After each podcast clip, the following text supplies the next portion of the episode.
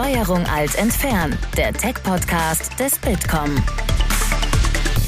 Hallo und herzlich willkommen bei Steuerung alt entfernen. Mein Name ist Linda van Rennings. Ich bin Nina Paulsen. Und wir sprechen heute darüber, wie man mit Altgeräten, also mit Handys, die schon mal genutzt wurden, eine umweltfreundliche Alternative zum Neukauf etablieren kann. 200 Millionen alte Smartphones oder Handys liegen in Deutschland ungenutzt in den Schubladen. Sei das eben als Ersatzgerät, weil noch alte Fotos drauf sind oder weil man es schlichtweg einfach da liegen gelassen hat und vergessen hat.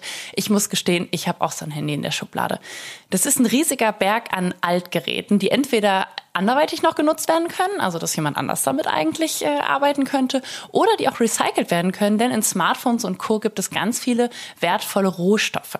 Und einer, der dieses Problem angehen will und diesen Berg an Elektroschrott kleiner machen will, das ist Martin Hügli, unser heutiger Podcast-Gast.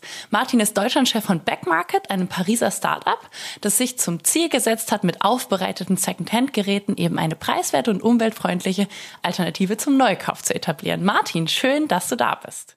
Schön, dass ich da sein darf, Linda und Nina. Ich freue mich drauf. Herzlich willkommen, Martin. Ich übernehme dann gleich mal. Martin, sag mal, wie viele Handys hast du denn aktuell? Boah, ich habe äh, nur ein Handy für mich selber, äh, aber wir haben in der Familie vier Handys. Ich habe drei Kinder und äh, also meine Frau hat eins, die Kinder haben mittlerweile zwei Handys. Das sind die alten Handys, die wir jetzt abgegradet haben. Äh, also insgesamt sind es vier Handys im Haushalt bei uns. Sind denn eure Handys neue Ware oder Gebrauchtware? Also bei deinen Kindern ist ja klar, die haben dann eure Handys übernommen. Und du und deine Frau?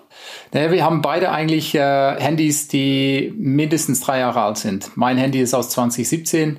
Ich habe ein iPhone 7 Plus. Läuft wunderbar und bin damit äh, sehr, sehr zufrieden. Meine Frau hat ein XS Max. Also wir sind beide ähm, iPhone, ja, Fanatiker kann man nicht sagen, aber wir haben uns an iPhone einfach so gewöhnt, äh, dass ähm, wir alle eigentlich äh, Apple und Mac-Geräte äh, äh benutzen. Und wie gesagt, also die Handys bei uns ähm, sind äh, durchaus äh, ältere Modelle, die aber wunderbar funktionieren und mit denen wir sehr zufrieden sind. Mhm. Du hast jetzt vor deinem aktuellen Job in ganz unterschiedlichen Unternehmen schon gearbeitet. Du warst bei Audible in New York, hast da den Markt ausgebaut. Woher kommt denn jetzt dein Interesse für die Themen Digitalisierung und Nachhaltigkeit? Na, Digitalisierung ist, ist bei mir seit Beginn meiner Karriere und schon wesentlich vorher ähm, ein sehr zentrales Thema. Also ich habe äh, früh oder Mitte der 90er angefangen, die ersten kleinen Programme zu programmieren, damals auf Basic äh, auch wenn im Studium, ich habe zwar Wirtschaft studiert und äh, Strategie, Finanzen, solche Themen, aber nebenbei habe mich das Thema Technologie immer fasziniert, habe immer für mich ein bisschen gecodet und bin natürlich äh, äh ein bisschen auf Abwege gekommen ähm, in 2006, wo ich angefangen habe bei, bei Xing also ich bin nicht in der Bank oder ich bin nicht in, in die Beratung, sondern ich bin äh, zu einer Zeit ins Internet, wo alles entstanden ist. Also die ganzen sozialen Netzwerke äh, war extrem spannend und äh, äh war bei Xing gleich nach dem IPO. Also starkes Wachstum, war unglaublich eine, eine tolle Zeit habe sehr vieles miterleben können. Und da ist so diese, äh, wirklich diese, dieses Feuer gewachsen für Technologie, die Skalierung, was man alles wirklich äh, damit äh, aufbauen kann. Also es ist ja, letztlich ist Technologie wirklich nur ein Werkzeug, um Dinge zu bauen. Ja. Und, und dieses Thema aufbauen, kreieren, Mehrwert stiften, Nutzen schaffen, hat mich seit da begleitet. Also ich bin ähm, über zehn Jahre war ich in den USA, habe äh, Technologie-Startups gemacht. Ich war lange bei, bei Amazon, ähm, habe dann ähm, bin dann weiter und habe Vertriebsteams geleitet. Äh, seit zweieinhalb Jahren jetzt wieder zurück in Deutschland. Und Technologie ist, ist der ähm, gemeinsame Nenner. Das Thema Nachhaltigkeit wurde für mich eigentlich ab dem Zeitpunkt spannend, ähm, wo ich Kinder hatte. Ähm, so ungefähr, wo meine jetzt älteste Tochter ein Jahr alt war. Ähm, und in den USA äh, damals noch, Amazon ist sehr, sehr dominant. Wir haben alles über Amazon bestellt. Wir haben tausende von Päckchen gekriegt und wir haben ähm, eigentlich sehr unvernünftig konsumiert. Und es ist mir dann aufgefallen, dass wir immer Dinge bestellt haben, neue Dinge, und die haben dann zwei, drei Monate gehalten und dann haben wir sie weggeschmissen. Und da wurde zum, mir zum ersten Mal klar, dass das eigentlich ein, ein Konsumwahn ist, in dem man gefangen ist. Und ähm, da hat sich dieses ganze Bild verschärft. Das war mit Grund, weswegen wir auch ja, an einem Punkt gesagt haben, dass äh, wir zurück nach Europa kommen. Es war nicht der Hauptausschlaggeber, ähm, aber es ist mit Grund. Ich, ich schätze das auch sehr in, in Deutschland. Ich bin selber Schweizer. Auch in der Schweiz haben wir einfach ein ähnliches, glaube ich, Grundbedürfnis, uns ähm, ein bisschen nachhaltig am Konsum zu orientieren. Ich finde das schön und äh, gerade dann, als ähm, äh, Backmarket ähm, mich angesprochen hat, äh, war für mich der Fall dann sehr, sehr schnell klar. Also es ist unglaublich ein, ein spannendes Thema. Äh, wir bauen hier was auf, das äh, nachhaltig ist, das, das zukunftsweisend ist und es war für mich von Beginn an Liebe auf den ersten Blick sozusagen. Das klingt äh, super. Ich glaube, gerade das, was du gesagt hast mit dem, man bestellt viel, man kriegt ständig Pakete. Ich glaube, so Aha-Momente haben wir spätestens alle irgendwann in dieser Pandemie. Ich hatte so einen Moment, da stand ich an der Parkstation und habe gesehen, wie der Paketbote einen Riesenberg an Paketen wieder zurückgenommen hat, wieder, einge äh, wieder neue eingepackt hat. Also das ist schon Wahnsinn und ähm, ich glaube, das können viele nachvollziehen, wenn man da mal irgendwann den Punkt hat und darüber nachdenkt. Ähm, jetzt hast du Backmarket gerade schon angesprochen und gesagt, ihr baut da ähm, was auf, was nachhaltig ist. Lass uns darüber sprechen sprechen. Was baut ihr genau auf? Wie funktioniert euer Geschäftsmodell? Also an der, an der Basis, vielleicht äh, fange ich ein bisschen äh, mit dem großen Bild an.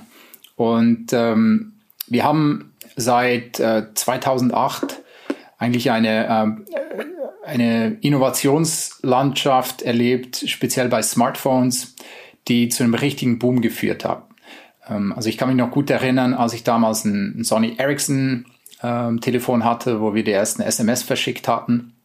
Damals hat es so ein bisschen angefangen mit diesem Smartphone-Trend, dass dann plötzlich jeder ein Smartphone hat. Ähm, aber richtig, äh, richtig exponentiell abgegangen ist das Ding dann mit der Einführung vom iPhone. Und dann hat natürlich die Branche sehr schnell reagiert. Ähm, und seither sind wir eigentlich gefangen in so einem Zyklus von Neukonsum.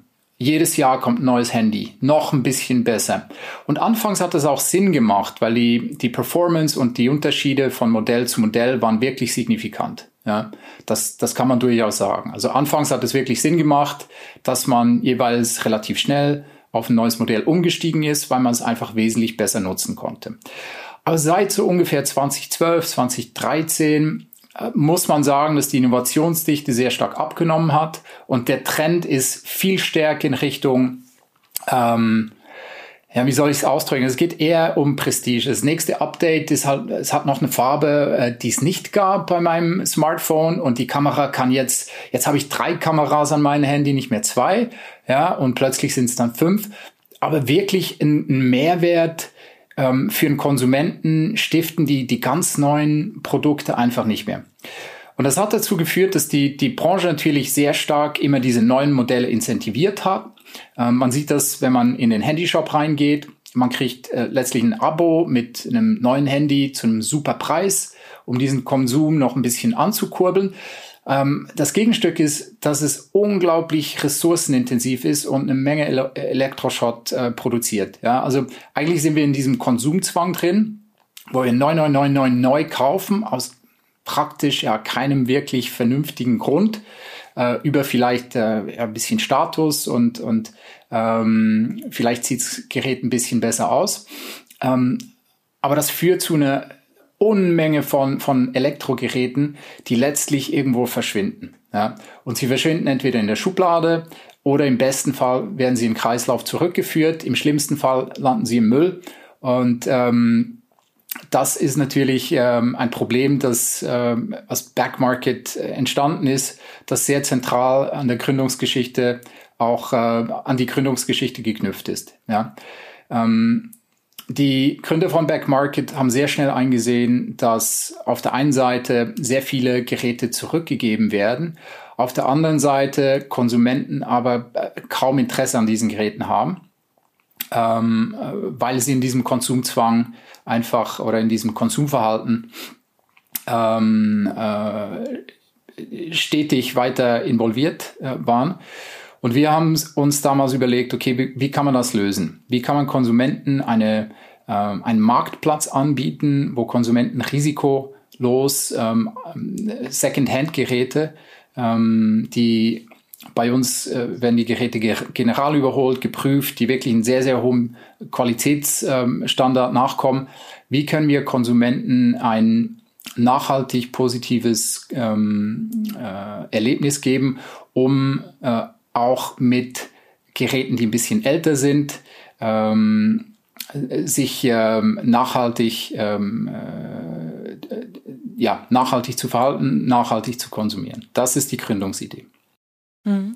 Ich muss äh, sagen, ich war natürlich im Vorfeld auch mal bei euch auf der Seite ne? und ähm, wenn man es nicht wüsste, ich finde allein von der Aufbereitung und allem, das ist äh, total super. Ne? Man sieht irgendwie halt Smartphones und Tablets und ähm, also ich habe mich schon dabei ertappt, dass ich so dachte, oh, ich guck mal, was es so gibt. Also es ist ähm, schon vom vom Look and Feel, ist es, äh, man hat gar nicht den Eindruck, dass es Altgeräte oder genutzte Geräte sind. Im Moment ähm, habe ich gesehen, kann man bei euch ja Smartphones und Tablets erwerben. Ähm, plant ihr das noch letzten Endes noch auszuweiten, dass ich demnächst vielleicht vielleicht auch andere Elektrogeräte bei euch kaufen kann? Was sind da die Pläne? Ja, man kann bereits jetzt äh, diverse Kategorien einkaufen. Ähm, du kannst über einen Staubsauger bis zum Küchengerät ähm, oder äh, Haartrockner eigentlich alles refurbished einkaufen. Ja? Ähm, das große Thema, an dem wir arbeiten, ähm, wir haben, du hast richtig erkannt, Smartphones und Laptop äh, das ist ein bestehender Markt, da hat es ähm, ein, ein, großes Angebot. Du hast sehr, sehr viele einzelne Akteure im Markt, auf, die, die sich auf äh, unterschiedliche Bereiche der Wertschöpfungskette auch spezialisieren. Das hast du in vielen anderen Kategorien noch nicht. Das heißt, wir müssen das aufbauen. Ja? Und ähm, da müssen wir ähm, neue Modelle, neue Wertschöpfungsketten zuerst selber schaffen, um wirklich dieses Angebot auch ähm, zu, zu kreieren. Ja.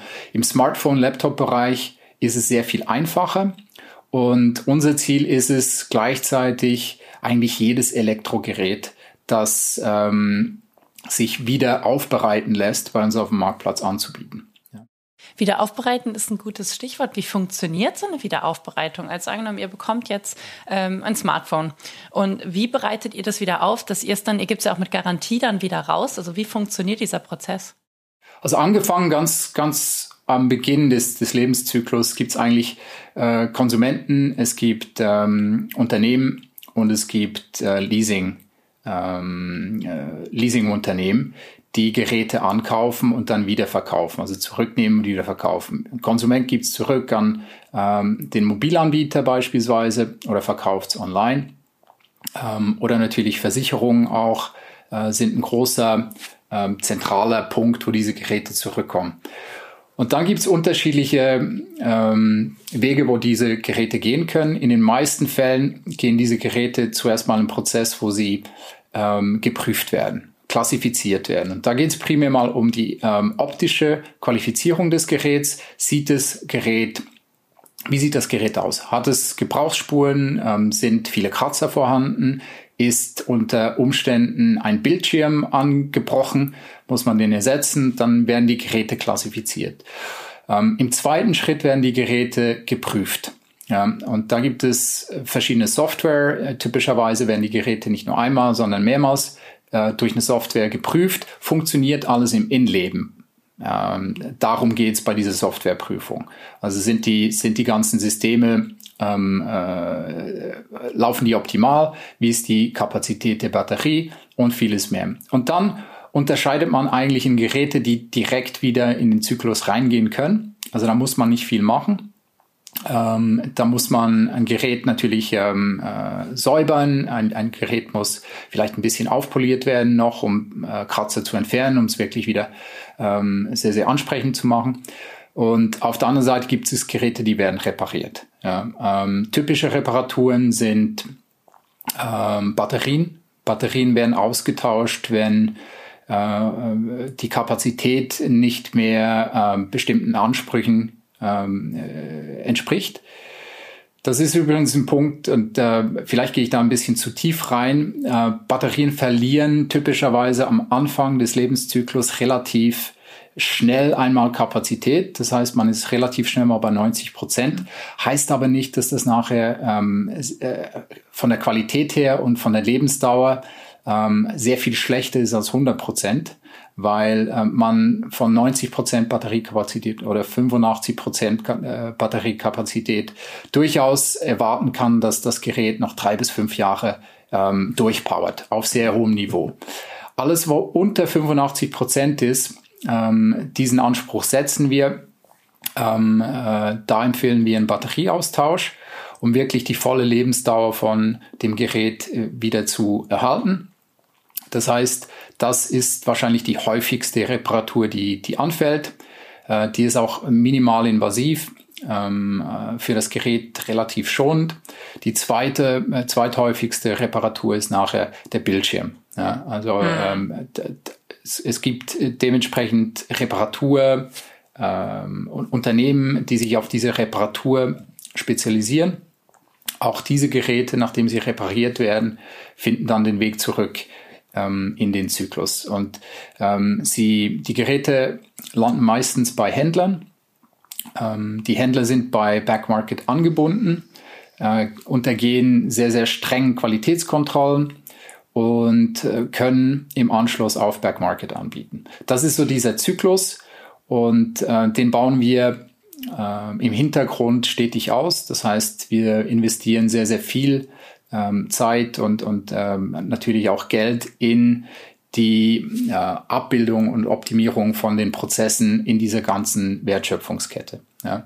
Ich glaube, ähm, für den Kunden am wichtigsten ist es, dass wenn ein refurbished Gerät, ein wiederaufbereitetes Gerät kauft, dass er sich darauf verlassen kann, dass er eine Top-Qualität hat zu einem sehr, sehr guten Preis. Also wir optimieren wirklich das Preis-Leistungs-Verhältnis und ähm, auch darüber könnten wir sehr, sehr lange sprechen. Äh, das, ähm, äh, das liegt im Kern von, von eigentlich unserer wirklichen ähm, Wertschöpfung, ist, dass wir hier diesen Markt sozusagen ähm, äh, in äh, bestimmte Standards bringen, die wirklich aus, auf den Konsumenten ausgerichtet ist, so dass der Konsument äh, jedes Mal, wenn er auf Backmarket einkauft, sicher gehen kann, dass es bestmögliche Preis-Leistungs-Verhältnis kriegt. Mhm. Wie kommt ihr denn eigentlich an eure Altgeräte? Also kann ich auch als Privatverbraucher ähm, euch meine Altgeräte schicken und ihr refurbisht die dann? Ja, im Moment haben wir einen Weg, den wir eingeführt haben in Deutschland. Das ist beim Neukauf von einem Refurbished-Gerät bei uns auf Back Market kannst du auch ein, äh, dein Altgerät bei uns eintauschen. Wir werden ähm, sehr, sehr zeitnah äh, wir nennen es Buyback. Im Moment ist es dieser Trade-in. Ja, also wenn du neu kaufst oder äh, neu gebraucht kaufst, ähm, äh, kannst du dein altes Gerät bei uns wieder in den Zyklus eingeben. Wir werden sehr zeitnah diesen vollen Buyback auch dem deutschen Kunden zur Verfügung stellen und auch auf sehr viel mehr Kategorien als nur Smartphones, ja, also Videokonsolen und, und mhm. vieles mehr. Ähm, das werden wir sehr zeitnah auch ähm, zur Verfügung stellen weil es auch ein sehr wichtiges Thema ist. Ja, also die, die, die, dieser, dieser Kreislauf an sich ähm, ist ein, ein, ein wesentliches Merkmal, das wir als vertikaler Marktplatz einfach abbilden müssen. Ähm, und es ist wichtig für den Konsumenten. Mhm. Gehen wir noch mal direkt zum Konsumenten und rein in die Haushalte in Deutschland. Wir erheben das beim Bitkom jedes Jahr, nämlich ähm, die Zahl der Altgeräte, die die Menschen zu Hause haben. Das waren jetzt in diesem Jahr 2021 knapp über 200 Millionen alte, ausrangierte Handys und Smartphones, die in Schubladen schlummern. Warum denkst du, ist das so? Warum werden die in dieser großen, immensen Zahl aufbewahrt? Es hat sicherlich ein paar Gründe. Der treibende Grund ist, dass man sehr schnell neu kauft. Ja, und dass man in bestehende Konsum, in ein bestehendes Konsumverhalten einfach ähm, äh, ja, zementiert ist. Und äh, sobald ein Vertrag, ein Handyvertrag ausläuft, äh, kriegt man wieder das neueste Handy. Was macht man mit dem alten Handy? Man kann es traditionellerweise könnte man es jetzt versuchen über eBay zu verkaufen. Ähm, aber gleichzeitig denkt man sich vielleicht, okay, viel, vielleicht kann ich ja doch irgendwann nochmal nutzen oder als Ersatzhandy und äh, Schublade, puff und dann vergisst man es. Ja. Ähm, gleichzeitig ein wesentlicher Grund ist, dass vielen Konsumenten noch nicht klar genug ist, dass und äh, dass sie überhaupt die Handys wieder zurück in Kreislauf ähm, eingeben können, dass sie auch Handys zu sehr guten Preisen verkaufen können und wie und wo sie das genau tun. Ähm, das ist sicherlich auch einer der, der wichtigsten Gründe, die dazu führt. Und so haben wir 200 Millionen, eine Riesenanzahl. Wir können jetzt das durchrechnen, was das am Elektroschrott alles ausmacht. Aber das Wichtige ist, glaube ich, für, für Konsumenten, die heute noch solche Geräte bei sich haben, äh, dass sie sich ähm, äh, Gedanken machen darüber, diese Geräte wieder in den Kreislauf einzuführen. Ja, da gibt es verschiedene Möglichkeiten. Eine davon ist Back Market, aber es gibt viele, viele mehr. Äh, jede Möglichkeit, das Gerät in den Kreislauf einzuführen, ist letztlich eine, eine gute. Ja, verstehe. Stellt ihr denn Unterschiede fest zwischen den verschiedenen Märkten? Ihr seid in Frankreich und ähm, in Deutschland. Gibt es da schon gravierende Unterschiede? Ja, es gibt es absolut. Also es gibt bestimmte Märkte, da zählt halt nur der Preis. Die USA ist ähm, primär ein Markt, wo wir schon feststellen, dass einfach Preis der, der, der Treiber ist und kaum Nachhaltigkeitsgedanken mit reinspielen. Ähm, Deutschland ist sehr spannend. Ähm, in Deutschland haben wir auf der einen Seite Konsumenten, die überdurchschnittlich nachhaltig agieren. Ja, also in, in, es ist äh, ähm, es ist wirklich äh, erfrischend auch zu sehen, wie viel wir in Deutschland ähm, investieren und täglich selber tun, indem wir, äh, das fängt bei der Mülltrennung an, das äh, geht über die äh, das Mitbringen von, von Plastiktüten oder, oder ähm, Tüten allgemein, wenn wir einkaufen gehen. Das sind Dinge, die sieht man anderswo einfach nicht. Also der Konsument hat schon mal ein sehr viel nachhaltigere ähm, Einstiegshaltung. Und auf der anderen Seite ist der, äh, der deutsche Konsument doch wirklich ein, ein, ein Preisjäger. Also Preis ist schon sehr, sehr wichtig. Und für uns ist das ein Challenge, weil ähm, Preis kommt immer mit Abstrichen und wir müssen es schaffen, dem Konsumenten auch irgendwie aufzuzeigen, dass Preis-Leistung gerade auch bei wiederaufbereiteten Geräten sehr, sehr wichtig ist. Ja, und ähm, äh, das ist, glaube ich, für uns das Hauptunterscheidungsmerkmal im deutschen Markt dass, dass wir hier so ein bisschen Spannungsfeld haben zwischen, zwischen beiden Extremen. Ja? Äh, und ähm, das, das bleibt für uns, äh, glaube ich, auch in, in naher Zukunft wirklich äh, dieser, dieser Hauptchallenge, den wir noch intelligent und, und ähm, äh, ja, überzeugend lösen müssen.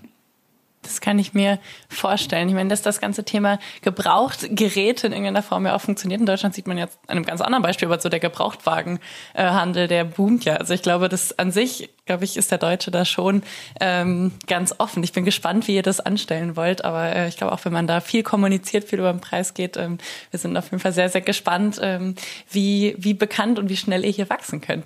Ähm, lass uns noch mal ein bisschen ähm, so zum, zum sag mal, letzten Drittel des Podcasts generell über das Thema Digitalisierung und äh, Klimaschutz sprechen. Ähm, du hast ja anfangs auch gesagt, gerade seitdem du auch Kinder hast, wird das Thema für dich ähm, auch immer relevanter und du befasst dich damit viel. Ähm, Jetzt habt ihr ja mit Backmarket eine Möglichkeit, wie man entsprechend Elektroschrott reduzieren kann, einfach indem ihr wieder in diese die Geräte wieder in den Kreislauf reinnehmt, ähm, sie wieder aufbereitet. Ähm, aber wir haben ja letzten Endes nicht nur das Problem mit Altgeräten, Elektroschrott gibt es ja in ganz, ganz vielen Formen. Also wie können wir insgesamt Elektroschrott reduzieren? Ist das eine Sache, brauchen wir da klarere politische Vorgaben, brauchen wir einen Mentalitätswandel? Welche Stellschrauben siehst du, an denen man bei diesem Thema generell noch drehen kann? Das ist ein super schwieriges Thema, weil der, der beste und effizienteste Treiber ist eigentlich das Konsumverhalten. Aber das ist auch der, der schwierigste Treiber. Ja? Weil gerade beim Konsumverhalten dominiert Preis. Und ich glaube, dieses äh, preisgetriebene Konsumverhalten ist äh, speziell auch durch E-Commerce und ähm, die, die die Globalisierung, das spitzt sich weiter zu. Und wenn der Konsument nicht einen wirklichen Preisvorteil hat, dann ist es sehr schwierig, Gewohnheiten zu brechen. Es gibt vielleicht Ausnahmen. Also eine Ausnahme für mich ist Tesla.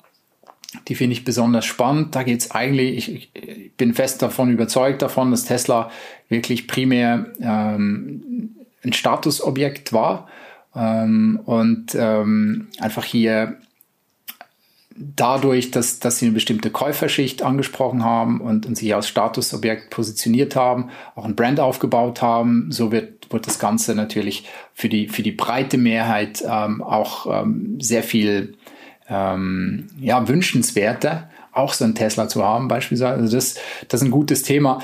Aber das ist sehr, sehr komplex. Ich glaube, wir brauchen eine Mischung. Ich glaube, es ist wichtig, auf der einen Seite sehr, sehr viel in die Information ähm, für, für Konsumenten zu investieren. Und ich glaube, dass gerade hier auch ähm, nicht nie zu viel gemacht werden kann. Auf der anderen Seite ist es wichtig, dass ähm, für gerade für die für, für die Hersteller ähm, dass wir hier auch neue Wege finden, um Hersteller nicht nur einmal ähm, im Lebenszyklus mit dabei zu haben, sondern auch mehrmals. Das heißt, ein Incentive zu geben für Hersteller, wirklich auch in den Zyklus zu investieren und auch aufzuzeigen, dass sie mehrmals profitieren können. Ich glaube, das ist auch eines der Themen, die wir durch, speziell in den neuen Kategorien, die wir aufbauen bei Backmarket, ähm, auch angehen. Ähm, gleichzeitig Thema Politik unglaublich wichtig. Ja? Also einen Hersteller äh, mal dazu zu bringen, bestimmte Garantien abzugeben, ähm, Gewährleistungen zu verlängern, Geräte zurückzunehmen, ähm, auch die, das Thema im, im Softwarebereich, ähm, also äh, zu, äh, Aufgaben äh, oder ähm, äh, Normen zu erstellen, die den Hersteller dazu bringen, dass er auch die Updates für die Geräte ähm, länger zur Verfügung stellen muss. Das sind alles Themen, die unglaublich wichtig sind. Aber die es ist extrem komplex. Ich glaube, es ist weder noch. Und auf, in allen Bereichen müssen wir Aufbauarbeit leisten und, und ähm, sehr viel mehr investieren. Mhm. Ähm, letzten Endes habe ich ja zum einen den Hersteller, der das Gerät herstellt, und dann ähm, über verschiedene Verkaufswege wird ja dann zum Beispiel ein Smartphone verkauft. Also das kann über einen Discounter passieren, das kann ähm, letzten Endes über, ne, über so einen Einzelhändler funktionieren. Also da gibt es ja verschiedene Wege, ähm, wie ich so ein Smartphone oder auch ein anderes Elektrogerät kaufen kann. Ähm, in welcher Form kann man diese ganzen äh, Händler letzten Endes noch irgendwie mehr in die Pflicht bitten? Also wäre es eine Option, dass man sagt, dass jeder Händler auch automatisch noch Gebrauchtgeräte anbieten muss oder zumindest mehr informieren muss? Also welche Rolle können Unternehmen an der Stelle noch spielen und vor allem Händler, um eben diesen Kreislauf weiter anzukurbeln? Ähm, das ist äh, wieder eine sehr gute Frage. Ich, ich glaube, Unternehmen generell können sich fragen, wie sie nachhaltiger konsumieren können. Ähm, das sind nicht nur ähm, Händler, sondern es sind Unternehmen ganz allgemein.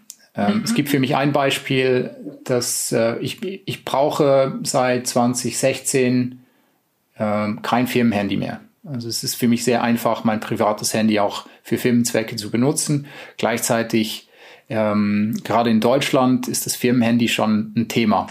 Und äh, das habe ich deutlich festgestellt, wo ich umgezogen bin aus den USA nach Deutschland, braucht denn jeder Mitarbeiter ein Firmenhandy? Ja? Oder lässt sich über Dual SIM äh, beispielsweise eine, eine Firmennummer und eine persönliche Nummer verbinden? Das sind Themen.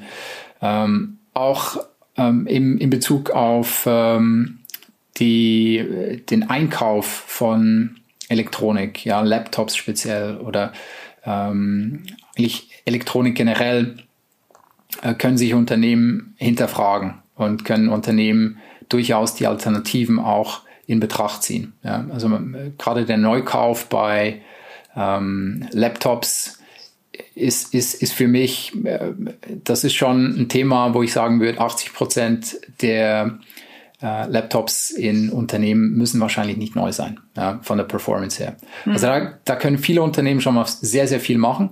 Und gleichzeitig ähm, ist es natürlich ein Riesenvorteil, wenn wir speziell Rückkaufkanäle bilden.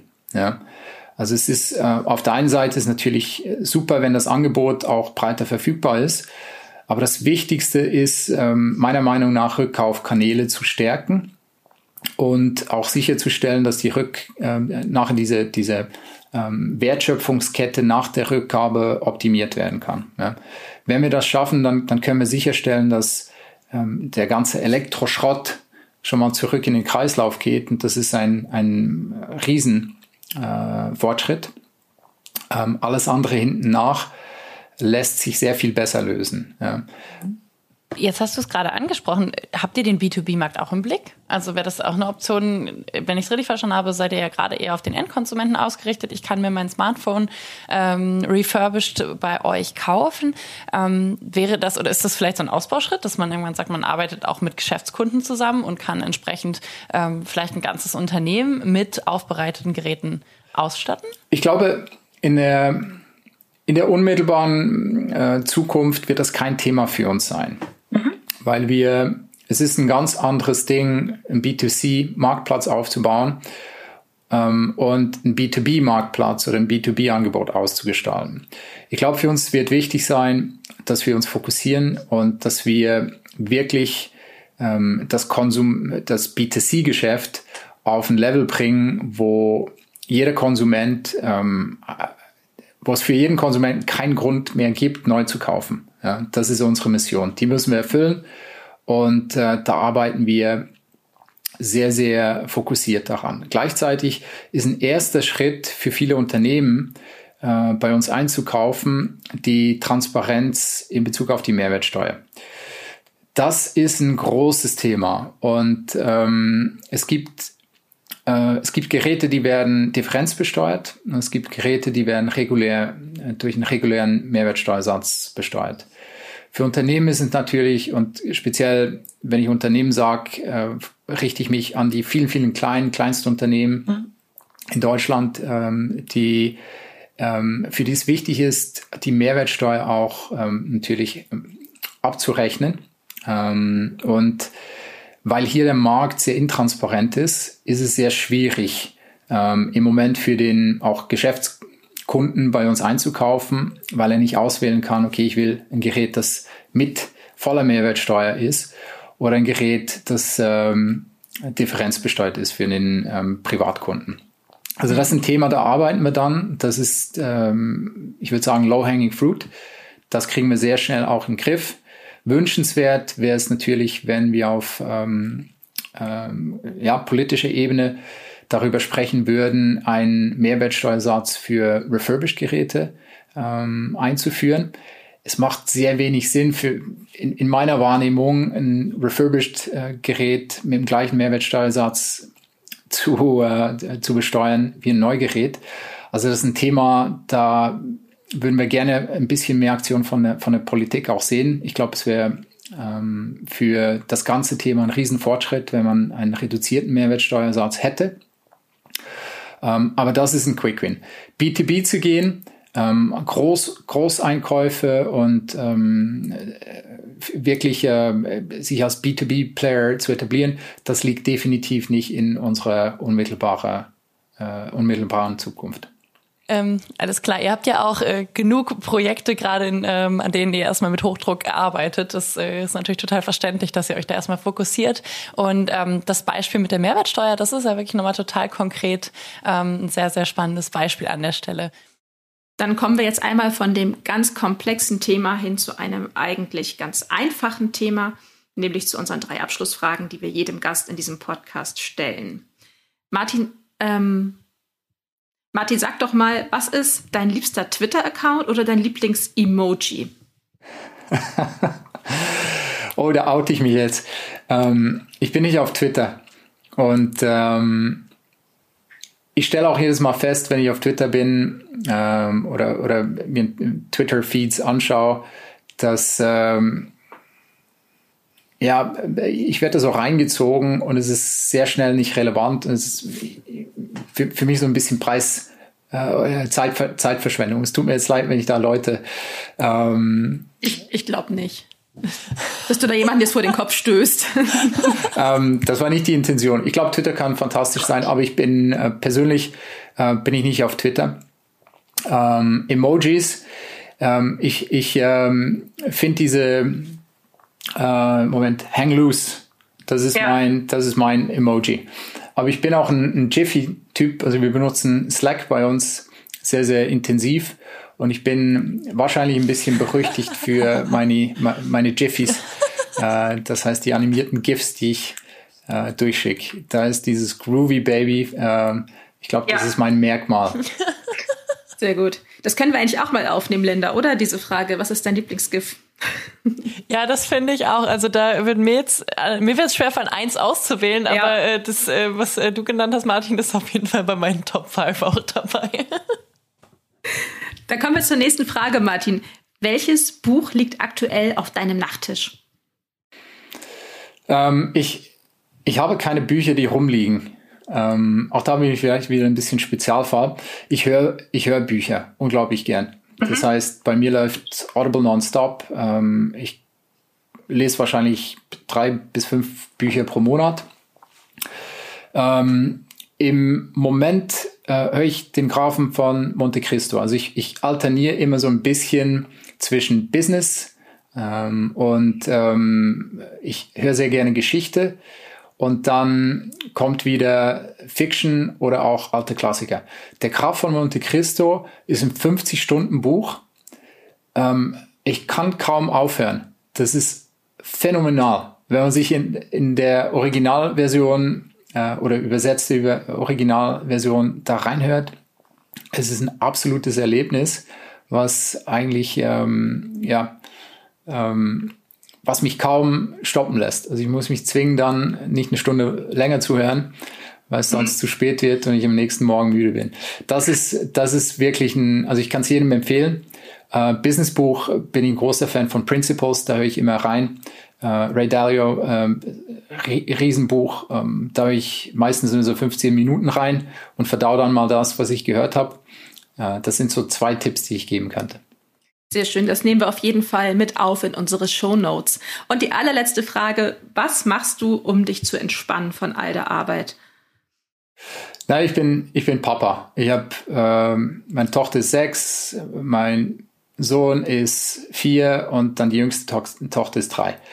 Und ähm, das bestimmt auch letztlich alles außerhalb von der Arbeit. Es ist wunderbar, die Kids zu sehen, wie sie ähm, ja, wie sie groß werden, wie sie zusammen interagieren, wie, wie, wie, wie sich eine kleine Einheit bildet und wie sie jeden Tag ein bisschen mehr machen und ähm, das macht unglaublich viel Spaß. Gleichzeitig ist natürlich jeder, der Kinder hat, weiß das, sehr, sehr viel auch Arbeit, aber wir versuchen so häufig wie möglich in die Natur zu gehen. Das ähm, ist so mein wirklich, da lade ich auf, deswegen freue ich mich, die Sonne draußen zu sehen, blauen Himmel zu sehen. Es wird wieder ein bisschen wärmer. Also jede Gelegenheit, die wir eigentlich haben, als Familie rauszugehen und was zu erleben, äh, sei es an den See oder ähm, irgendwo äh, mit, mit Tieren, wo, wo wir Tiere sehen, äh, wandern gehen. Das sind so unsere Momente, wo wir wirklich aufladen. Und ähm, äh, ja, ich bin Volltime-Papa neben der, der Arbeit sehr viel mehr ist im Moment nicht drin. Ich hatte mal Hobbys, die kommen dann irgendwann zurück. Im Moment ähm, sind es wirklich die Kids. Aber das ist doch äh, wunderschön, genauso wie es ist. Martin, vielen lieben Dank für dieses sehr spannende Gespräch über ein neues spannendes Geschäftsmodell und darüber, wie wir alle vielleicht etwas nachhaltiger leben können. Alle Infos zum Podcast gibt es auch auf www.bitcom.org/podcast und ähm, auf Spotify und den anderen Plattformen. Vielen Dank für das Gespräch und bis zum nächsten Mal. Danke, war super dabei zu sein. Danke, Martin. Ciao. Das war Steuerung Alt entfernen, der Tech-Podcast des Bitkom. Weitere Folgen findet ihr auf www.bitkom.org/podcast.